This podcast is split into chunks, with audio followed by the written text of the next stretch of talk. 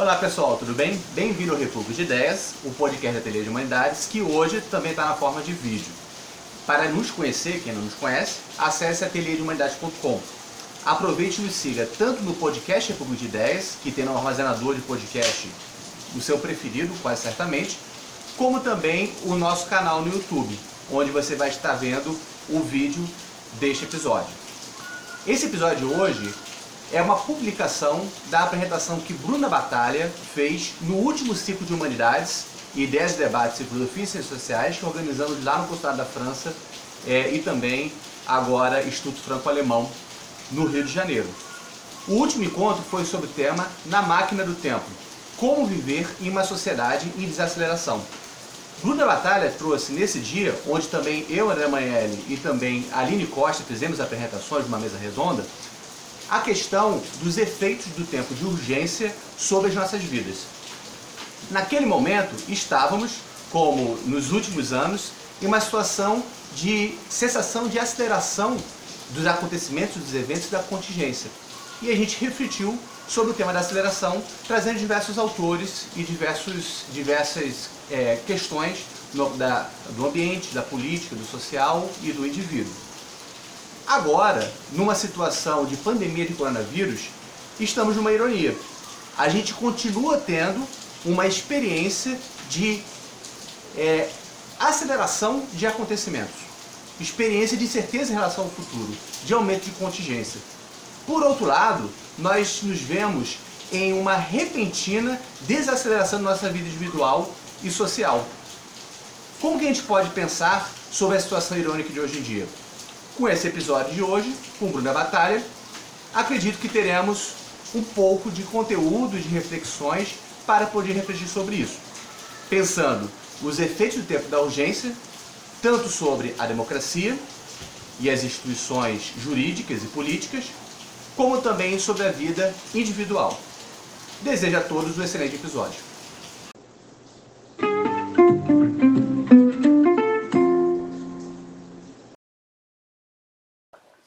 Olá pessoal, boa noite. É, sou Bruna Bataglia, sou doutorando em Direito pela PUC-Rio e queria primeiramente agradecer o Ateliê de Humanidades, na figura do professor André Magnelli, pela oportunidade.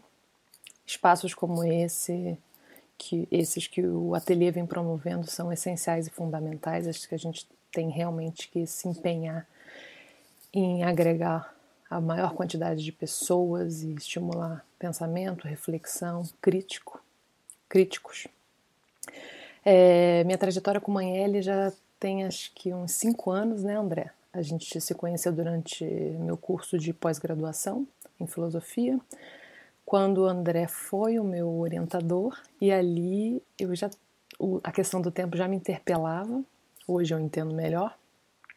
Quando eu tentei compreender um pouco do Ser e Tempo do Heidegger.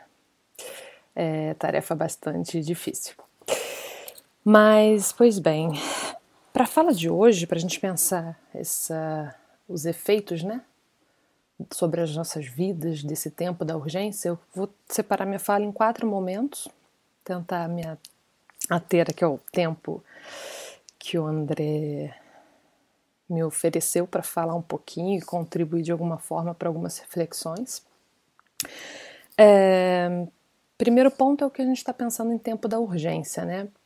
Diversos autores, pelo que eu tenho visto durante a minha pesquisa, eles vêm diagnosticando uma mudança temporal, digamos assim, de um paradigma mesmo de tempo em diversas áreas. Então a gente tem é, expressões como presentismo, tirania do instante, tirania da urgência, império, império do efêmero é, expectativas decrescentes e regime de urgência, instantaneísmo, crise do porvir, 24 por 7, império da velocidade.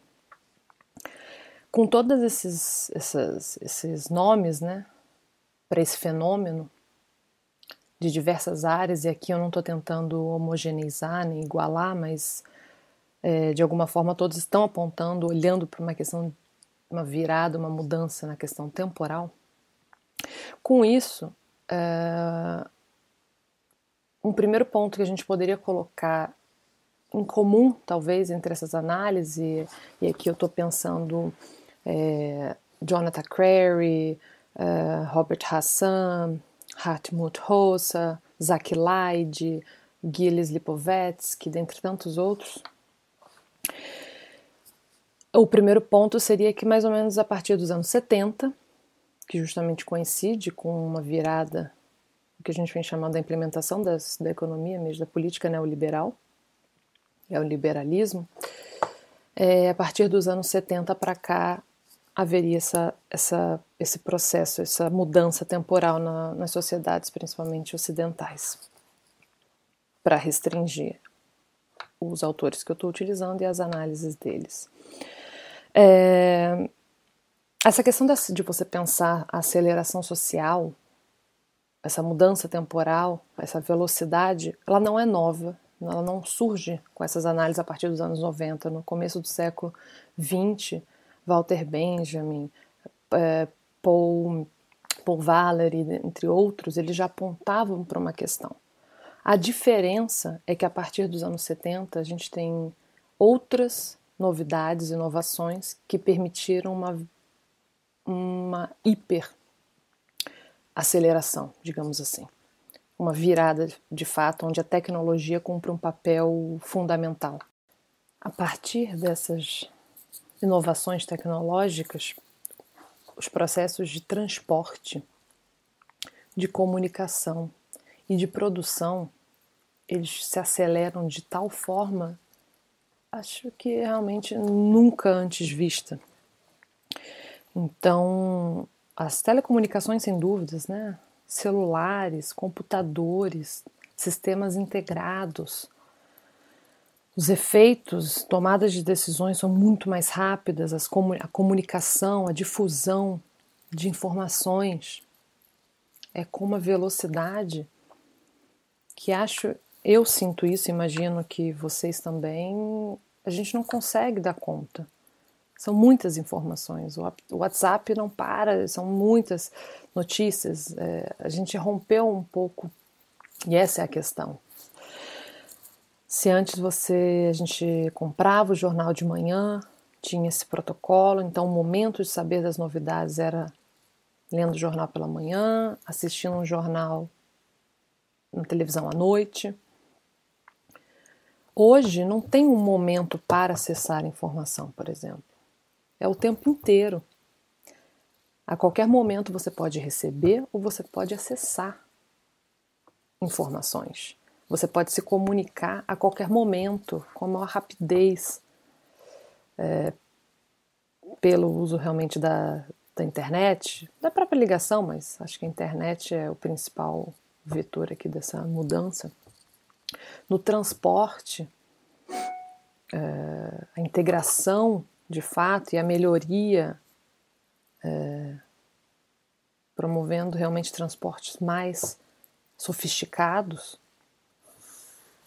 isso tudo a gente coloca dentro desse, dessa, desse primeiro motor, digamos assim, esse processo de aceleração causado pela questão tecnológica. Ela cumpre um papel fundamental, decisivo.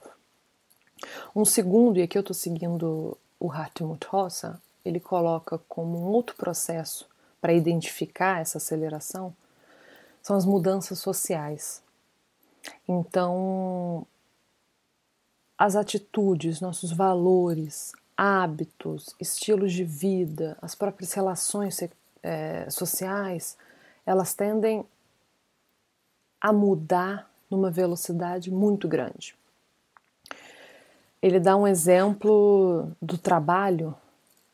Se num momento pré-moderno a pessoa assumiria a profissão dos pais, do pai, e manteria a mesma profissão por toda a sua vida, ao longo da modernidade, especialmente hoje, na modernidade tardia, digamos assim,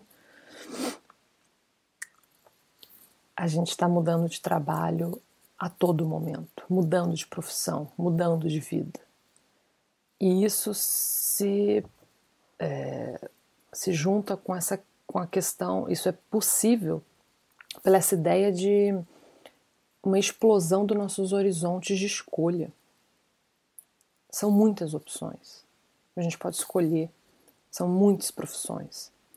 E o que é estimulado, o que é passado, ou até realmente estimulado, é essa flexibilidade, essa mudança, essa readaptação, que não é uma coisa, não é pouca coisa, não é um simples processo de troca de profissões ou readaptação. Isso é, isso provoca um efeito, é, é bastante, pode ser bastante violento, inclusive. Então, essa questão das mudanças, é, as próprias relações amorosas, relacionamentos, a dificuldade talvez em estabilidade de relações. Palavras de ordem como duração, estabilidade, longo prazo, hoje não fazem sentido. Na verdade, a gente tem que, a meu ver, a gente tem que tentar resgatar essas essas palavras para o nosso vocabulário e começar realmente a defender a necessidade de estabilidade, de duração, possibilidade de longo prazo, porque o contrário disso é flexibilidade, é eficiência, produtividade. Isso, acho que o principal ponto é a gente entender que isso não é uma demanda, não é uma, a gente não está atendendo a demandas de urgências sociais, urgências de satisfação pessoal. Aqui o que eu estou olhando não são não é a questão individual, mas como essas estruturas estão perpassando pela nossa subjetividade e provocando todas essas alterações nos nossos modos de vida, essa aceleração, essas mudanças. E essa questão da mudança social, das mudanças sociais, ela está muito atrelada a uma outra, ao terceiro ponto, que são a, é a mudança cultural. O Hartmut Rosa vai colocar a questão do, da recusa para a morte, não só ele, vários outros, a própria Maria Rita Kell, psicanalista, também fala um pouco disso, Peter Paul Pelbar também falam dessa questão, Charles Taylor, a recusa para a morte. Então isso produz, foi produzido na nossa uma mudança cultural para entendermos que a felicidade, um bom aproveitamento da vida é fazer o maior número de coisas possíveis, ter o maior número de relações, conhecer o maior número de lugares, ter o maior número de experiências, experimentar o maior número de comidas, para tentar fazer viver três vidas em uma, digamos assim. Então essa já que a única certeza, isso também está bem, acho que no, na fala popular, é, a única certeza é a morte, mas não deveria ser, a gente deveria poder ter algumas outras certezas, e eu vou falar mais no final quanto o jurídico pode ajudar nisso. Então, essas mudanças como Hartmut Rossa coloca, é, identifica, né, pela tecnologia, mudanças sociais, os nossos ritmos de vida cotidiana, eles geram efeitos. Antes dos efeitos, só pontuar uh, o motor para essas mudanças, para, para, para muitos autores, seria principalmente a questão econômica, motor econômico. É o que propiciaria essa aceleração esse modo de vida, essas mudanças. O Hartmut Rossa traz essa questão é, cultural, estrutural, digamos, é, da recusa para a morte, do, da ampliação dos horizontes de vida, para complexificar essa compreensão entendendo essas mudanças como formas de, inclusive, fazer com que o motor econômico possa, de fato, é, atingir seus objetivos, digamos assim.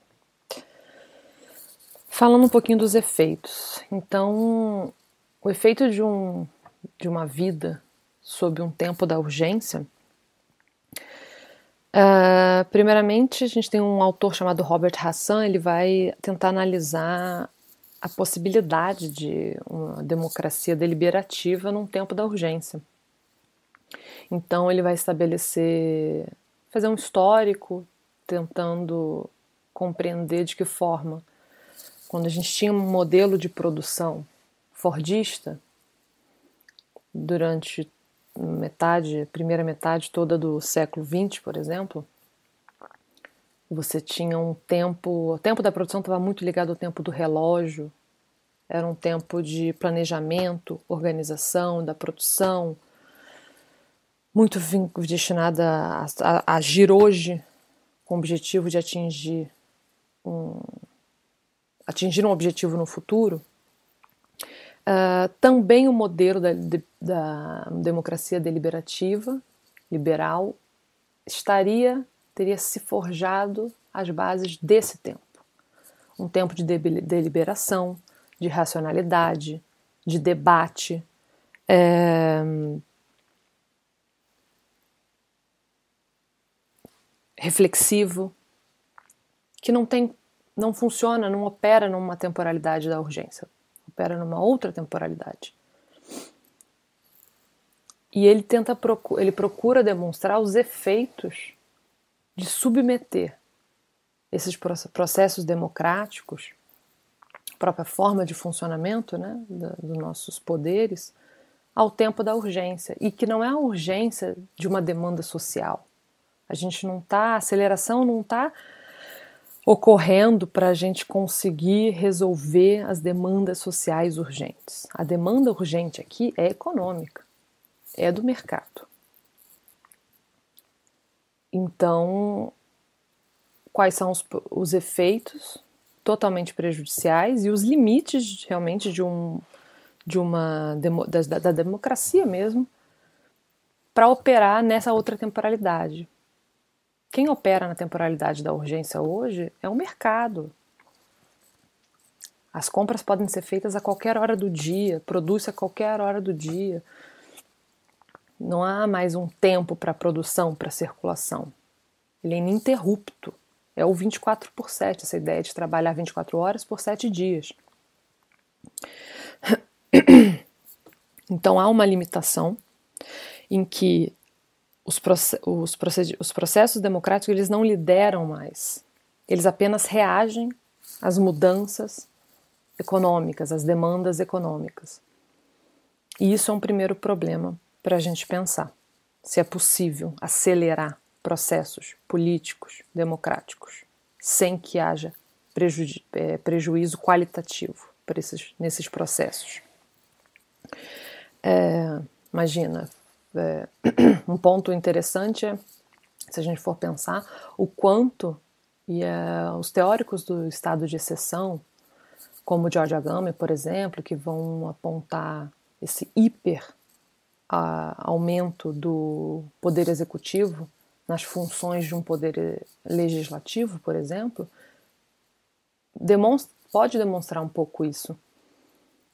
Uh, o poder executivo ele opera muito mais facilmente num tempo da urgência. A tomada de decisão, as ações são muito mais instantâneas, imediatas. E aí o problema disso, de a gente deslocar justamente para um poder executivo questões que deveriam ser discutidas no tempo adequado do processo democrático legislativo. E aqui só um parênteses é, não estou entrando, não, não tenho tempo aqui para também tentar trazer algumas reflexões sobre os problemas desse tempo democrático, que pode demorar, pode ser longo e não atender às, à urgência das demandas sociais, isso de fato é uma outra questão, mas que não é, um, enfim, não, não vou tratar aqui, mas o ponto é, há uma importância, pelo menos eu estou defendendo isso, da gente defender, é, assegurar, garantir esse processo, esse tempo do processo democrático. Acho importante. Uh, um segundo ponto é o efeito desse tempo, os efeitos sobre as nossas vidas, né? sobre o sujeito, sobre, sobre nós mesmos. A Maria Rita Kel, psicanalista, ela no Tempo e o Cão, ela vai tratar, ela vai tentar elaborar ali a depressão como um sintoma social desse momento que a gente vive. Ela situa, contextualiza exatamente nesse modo de vida neoliberal, nessa demanda, nessa aceleração, eh, demanda acelerada do mundo, do nosso modo de vida, em que e isso ela, ela, ela, constrói esse argumento dela a partir da clínica. Então foi ouvindo ouvindo muitos uh, pacientes que ela foi construindo, tentando construir esse argumento de que a depressão, nesse sentido, é um sintoma social de não conseguir acompanhar essa demanda desse modo de vida que se impõe sobre a gente. Uh, inclusive, ela vai trabalhar mais em termos muito mais psicanalíticos, que eu nem poderia é, explicar adequadamente, mas dizendo o quanto essa velocidade, inclusive, ela dificulta a nossa própria compreensão das coisas, de nós mesmos, das coisas da, da vida, do que acontece ao nosso redor. Um ponto muito interessante para a gente pensar isso são alguns autores que vêm trabalhando com a questão do capitalismo emocional, de como, pela racionalização, há um, há um limite temporal de acesso e de mobilização dos consumidores, da produtividade. Então, o acesso pela via das emoções provocam efeitos muito mais urgentes. No entanto, eles podem ser efeitos irrefletidos. Ações sem reflexão, porque justamente agem, agem num nível pré-reflexivo. E isso é um problema muito grande. Se a gente pensar o efeito das fake news, por exemplo, é, ou o que eles chamam de. É, esqueci, fire hosing. Essa, esse processo de jogar uma quantidade imensa de informações, de imagens. A imagem também aqui é um papel, cumpre um papel fundamental. Então a gente essas informações, essas imagens, elas nos acessam imediatamente emocionalmente, no nível pré-reflexivo. E que, e aí são é, acadêmicos da psicologia social, eles publicam, teve um texto publicado na Piauí né, durante as eleições do ano passado, justamente tentando explicar um pouco isso e dizendo que mesmo que você receba uma fake news, você bate o olho, você viu uma imagem com uma fala, isso gera uma emoção em você. Mesmo que isso seja desmentido, o efeito primeiro que fica foi aquele do momento em que a imagem te acessou. Isso é muito sério. É... De alguma forma, nossas estão brincando e jogando com as nossas nossas emoções, nossas subjetividades, talvez até é, engatilhando isso, essa, esses, um, essa forma de acessar nossas emoções sejam gatilhos para muitos de nós. Então é algo que a gente tem que pensar também.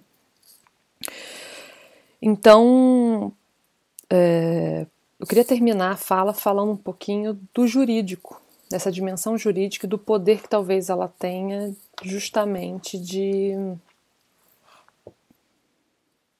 segurar o tempo. O François Host é um, é um professor belga. Ele tem um livro chamado Tempo e Direito e ele vai tentar trabalhar justamente isso, o jurídico como a principal função do jurídico como instituição de um tempo social. O jurídico ele opera com certa violência pela força que se impõe sobre nós, mas a gente pode obter coisas muito interessantes, talvez, dele. E justamente essa possibilidade do jurídico de garantir a memória coletiva, isso é um fato importante, manter é, construção mesmo de uma memória social coletiva garantida é, juridicamente, sem que revisionismos é, irrefletidos, sem argumentos, sem base, questionem essa memória. Uh, a questão do perdão também, o jurídico pode estabelecer é, formas de esquecimento adequados, um esquecimento no sentido de superação de, de um passado traumático. Então, e aí operando junto, né? Esse esquecimento, criação de uma memória coletiva e movimento para o futuro. A ideia de promessa, talvez essa seja a principal aqui. É, o jurídico tem essa capacidade de vincular o futuro. Então quando a gente, então, quando a gente vê movimento de desregulamentação das nossas vidas, da economia, direitos trabalhistas, previdência, todo esse movimento que de alguma forma nos desvinculam com o futuro, nos tiram a promessa e a garantia de um futuro, algumas certezas para além da morte, o jurídico pode operar para segurar essa aceleração. Porque ela se impõe sobre a gente. É, um outro parêntese eu não falei na parte dos sujeitos, mas é essa ideia de que nós temos que estar o tempo inteiro nos atualizando sob pena de sermos, de cairmos numa obsolescência programada. Então não basta nos mantermos, é preciso mais atualização, maior produção, aumento realmente, para a gente se manter pelo menos na mesma posição que a gente está ocupando. Então, isso se impõe sobre a gente com uma força muito forte. Tem que estar tá atendendo, aprendendo novas línguas, aprendendo a mexer em novos sistemas e se adaptando e se moldando. Isso tem um efeito negativo isso não deveria ser uma imposição, deveria ser uma escolha dos sujeitos. E por fim, além dessa ideia de, de promessa, o, o François Hoche vai falar do questionamento reflexivo. Então, claro, em alguns momentos a gente vincula o futuro, mas é preciso fazer um ajuste. Mas ele tem que ser pensado, ele não pode atender a, mera, a questões meramente. não pode ser um instrumento para atender a interesses econômicos puramente e não são eh, interesses econômicos democraticamente, digamos, considerados. Acho que eu falei demais. É, espero ter contribuído de alguma forma para a gente pensar esse mundo sobre o tempo da urgência. E mais uma vez, obrigada ao Ateliê de Humanidades pela oportunidade. Tchau, tchau.